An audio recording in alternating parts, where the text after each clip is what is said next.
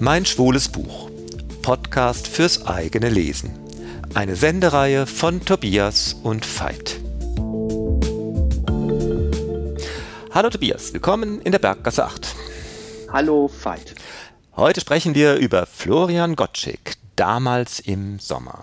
Das ist eine unglaublich berührende, sehr runde Geschichte um einen einzigen Urlaubssommer, um zwei Brüder, um die erste große Liebe und ums Coming Out. Worum geht es? Es gibt einen Ich-Erzähler, den Florian, der ist, ähm, glaube 15 Jahre alt, genau, und er fährt mit seinem 17-jährigen Bruder, der heißt Ferdinand, aber wird immer mit dem Kürzel Fair bezeichnet, also der Bruder Fair. Und der Florian, die fahren mit den Eltern in Urlaub irgendwo in Spanien. Und das ist so, wie man sich vorstellt. Das Meer ist schön, es gibt einen Strand, die bewohnen ein kleines Häuschen, da wohnt die Familie und in der Nähe gibt es eine Bucht mit einem großen Hotel. Genau, und das ist auch schon der, die erste Anbahnung dieses Hotels, wo man das Literarische an dem Buch spürt.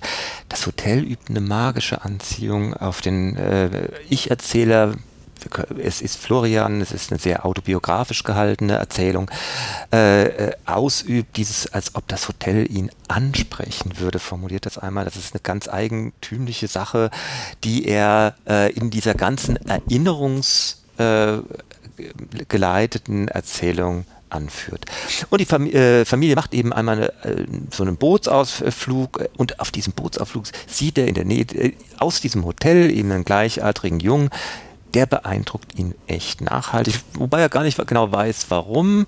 Ähm, das Schwulsein hat in seinem Leben noch nicht so eine wirkliche Rolle gespielt, das ist ihm zwar klar, aber dieser Junge geht ihm nicht mehr aus dem Kopf aber er hat die Rechnung ohne den Wirt gemacht. Es gibt nämlich noch den Bruder Fair. Und zwischen den beiden herrscht sowieso ziemliche Konkurrenz. Das geht die ganze Zeit. Wer ist beliebter? Wer ist schöner? Wer ist sportlicher? Wer ist schlagfertiger? Wer hat den größeren Schwanz? Und Fair ist irgendwie immer der bessere, der schnellere, der sportlichere, der erwachsenere und hübschere. Und jetzt ist natürlich auch die große Sorge, irgendwie wird der Fair auch vielleicht diesen Jungen auch irgendwie ihm wegschnappen. Wobei Fair ja voll auf den Hetero macht und für den Erzähler, vermutlich Florian, äh, ist das Schlimme an dieser Konkurrenzlage, dass es ja gar keine, für, aus seiner Perspektive gar keine offene Konkurrenzlage ist, denn er umwirbt ja den Philipp offenkundig aus schulerotischen Antrieben und was er seinem Bruder unterstellt, ist ja, dass das so ein Jungs-Macho-Sportlichkeitswettbewerb äh, ist, wo er sowieso keine große Chance hat. Genau, du hast jetzt schon gesagt, dieser Junge, dieser hübsche Junge aus dem Hotel heißt Philipp. Und Philipp kommt aus Frankreich. Also dort wohnt er. Er stammt erstmal aus Polen, da stammt die Familie her. Er wohnt jetzt aber in Frankreich. Und es gibt so einen Kontakt, der sich dann zwischen dem Philipp und dem Florian etabliert. Ja, da scheint es irgendwie was zu geben, erzählt dann der Philipp. Es gibt eine problematische Familie, die Eltern sind getrennt. Und deswegen wohnt auch der Philipp in seinen jungen Jahren schon eben alleine in Frankreich. Und ja, unser Ich-Erzähler Florian ist also wohl wie besessen von diesem Philipp. Der ist, außer dass er natürlich wahnsinnig interessant ist und für sein Alter so viel Sachen kann, macht und Gelegenheit hat, äh, da ist mir, da kribbelt's und es knistert und er muss dem näher kommen und es gelingt ihm letztendlich auch, ein bisschen abenteuerlich, ähm, heimliche Bootsfahrt rüber zu dem Hotel und, und es endet damit, sie verbringen eine Nacht miteinander und sie haben auch äh, Sex aus der Perspektive des Ich erzähle, das ist so eigentlich zunächst richtig, aber wie er dann zugeben muss, eigentlich ist das wohl nur äh, ein bisschen äh, mehr als Petting, wie die Bravo das damals genannt hat, Heavy Petting vielleicht, aber immerhin ist sein Gesicht so zerschunden von, den, äh, von dem kratzbürstigen Kinn von Philipp, dass es am anderen Morgen aussieht, als ob er Brandwunden hätte. Genau, und da löst auch das Hotel, das ja schon diese mystische Atmosphäre verbreitet hat, das löst dann dieses Hotel auch ein, denn dieser Sex, Heavy Petting findet eben dort in diesem Hotel auch statt. Und Florian sagt, irgendwie wusste er, da ist irgendwas. Jetzt weiß er auch, dass er schwul ist. Das ist auf einmal auch ein Thema. Er ist Schmetterlinge im Bauch. Er ist beseelt. Irgendwie ist er auch jetzt erwachsener geworden nach dieser Nacht, wo er so zerschunden dann in den Bungalow zurückkommt. Er hat irgendwie seine Identität gefunden. Ja, aber es ist nur von kurzer Dauer, dieses Intermezzo, denn Philipp reist ja am Folgetag ab.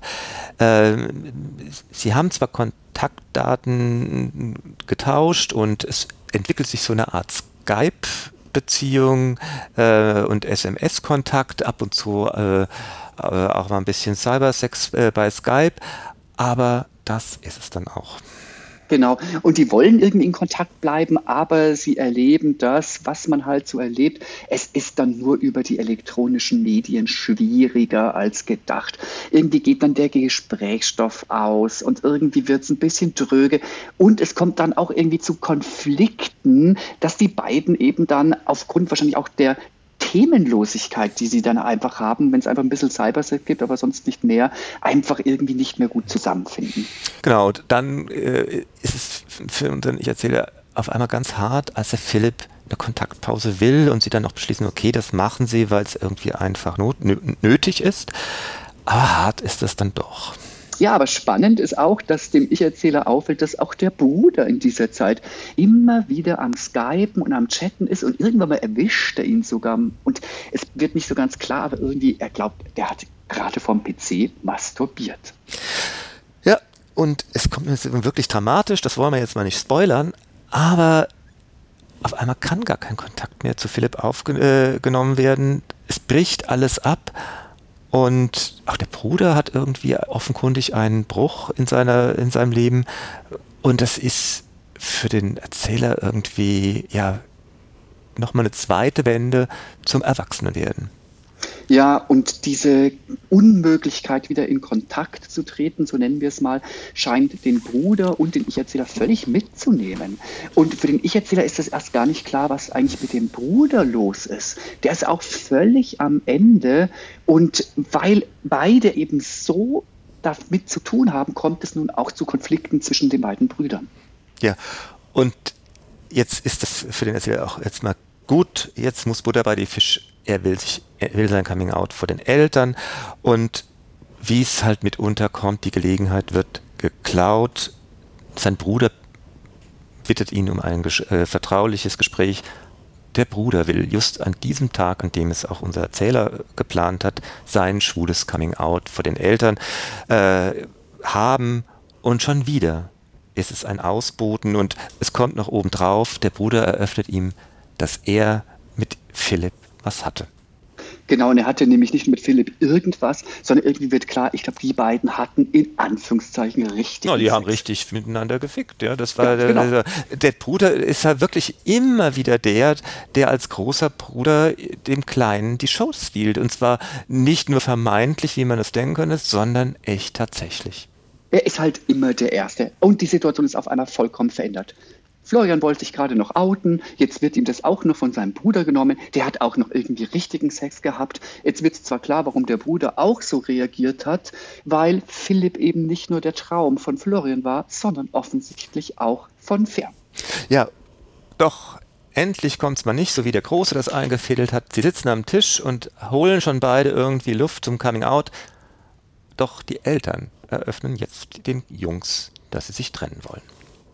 Ja, und ich finde, dieses Buch, in dem zwar so viele Themen auch eine Rolle spielen, das ist so rund, weil es alles in diesem Sommer irgendwie passiert. Es ist eine erste Liebe, es ist ein Coming Out, es sind die Brüder.